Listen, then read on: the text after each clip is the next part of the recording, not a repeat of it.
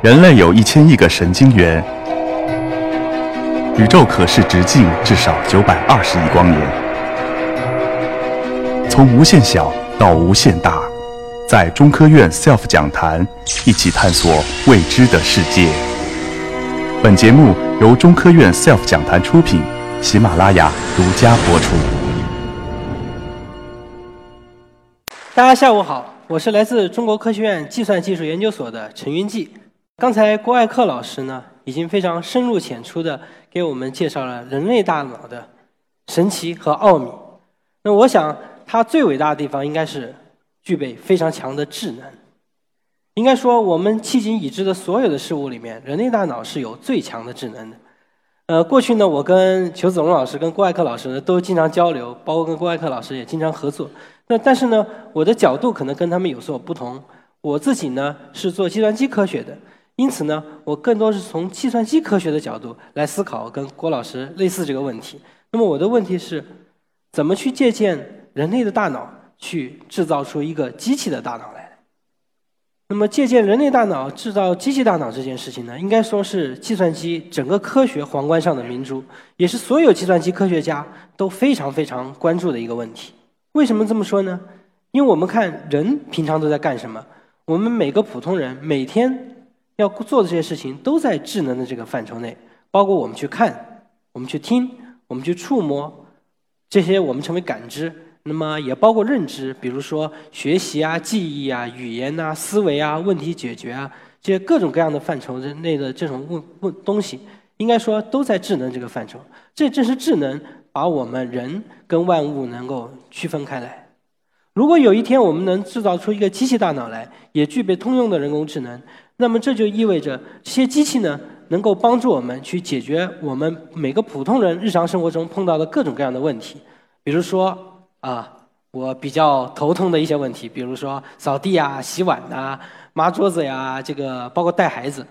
那么尤其是。这个带孩子，因为我今年呃过年前呢生了一对双胞胎，那么让我深刻的感受到带孩子真是太不容易了。那个尤其是我老婆带的已经每天是昏天黑地，这个日夜不分了。那么这就使得我的科研的积极性呢得到了进一步的提升。我也觉得 应该多努力一点，尽早的去把这种有智能的机器给做出来，这样至少能够帮助我们解决带孩子的问题，对吧？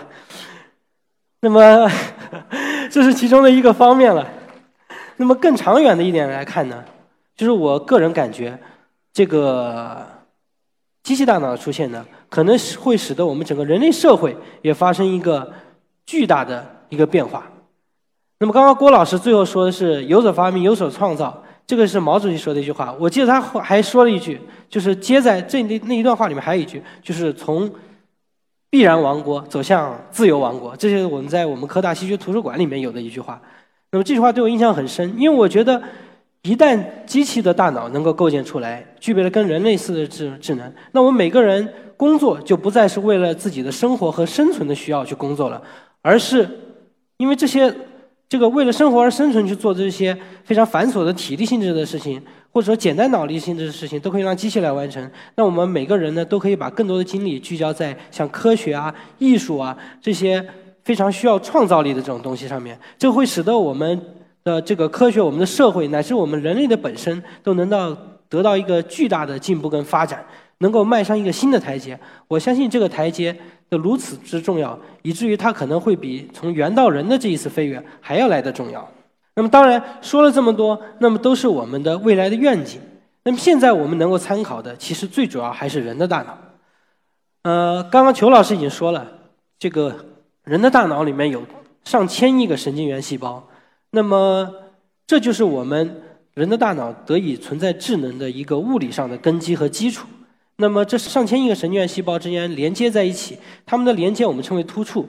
这个突触的数量有多少呢？可能有上百万亿个突触，甚至更多。那么，有的科学家就会去想：哎，这个人是通过这样的神经元网络组成的这样的一个架构，具备了这样的大脑之后呢，有了智能。那我们机器能不能也能这样呢？所以，一九四三年呢，有两个科学家，一个叫 Michael Clock。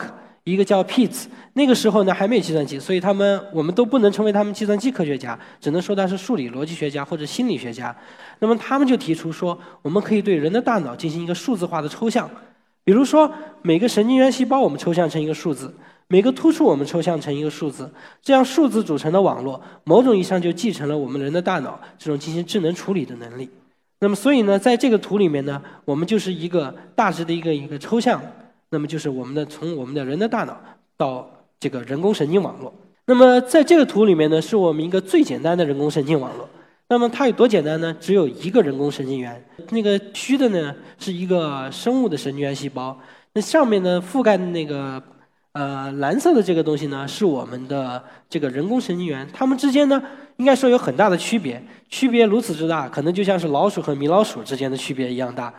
但是呢，在某些基本的特征上，它还是继承了这个神经元细胞的特点的。比如说，它可以从外界得到输入，从 x 一到 xn 是一大堆输入。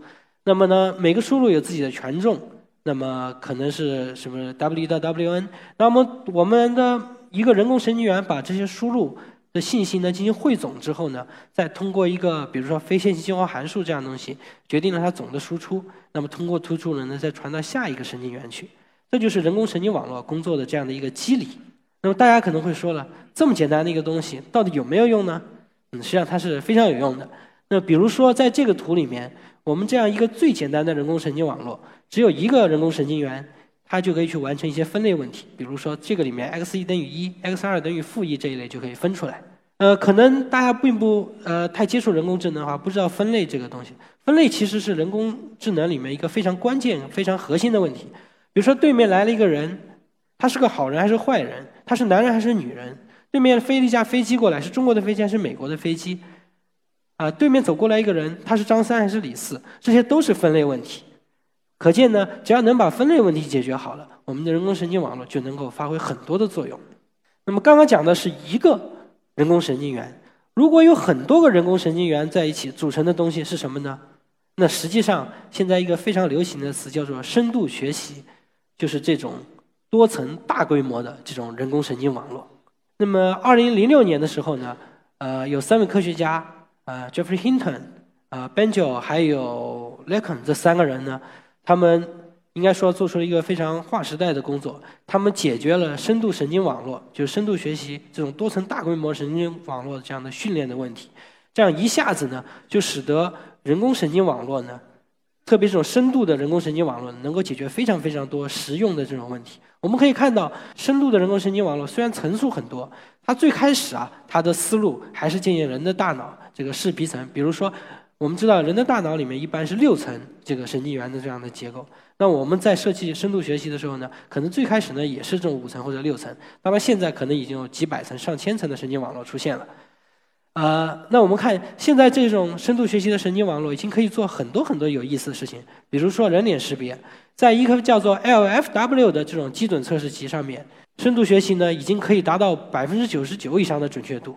而我们找一堆成年人来去看这个测试集，他们的识别准确度只能到百分之九十七点几，这也就意味着，机器在识别人脸，在特定的边界条件跟光照条件下，甚至已经可以比人还要准了。而且这个工作最早也是一开始也是我们的科大的校友，呃，汤小欧同学，呃，老师做的。那么另外呢，还有像语音识别，可能大家都用过，比如说科大讯飞的语音输入法，或者说是苹果的 Siri 等等。那么这背后呢，都是在做语音识别。那么很多时候呢，语音识别机器呢，也可以做的比人还要好。那么另外一个例子，我想大家都耳熟能详了，就是 AlphaGo。AlphaGo 呢，它是一个下棋的程序，它能够在围棋里面战胜人类的世界冠军。但是对我们做这个人工智能研究者来说，可能远远在 AlphaGo 这个围棋程序出来之前，我们就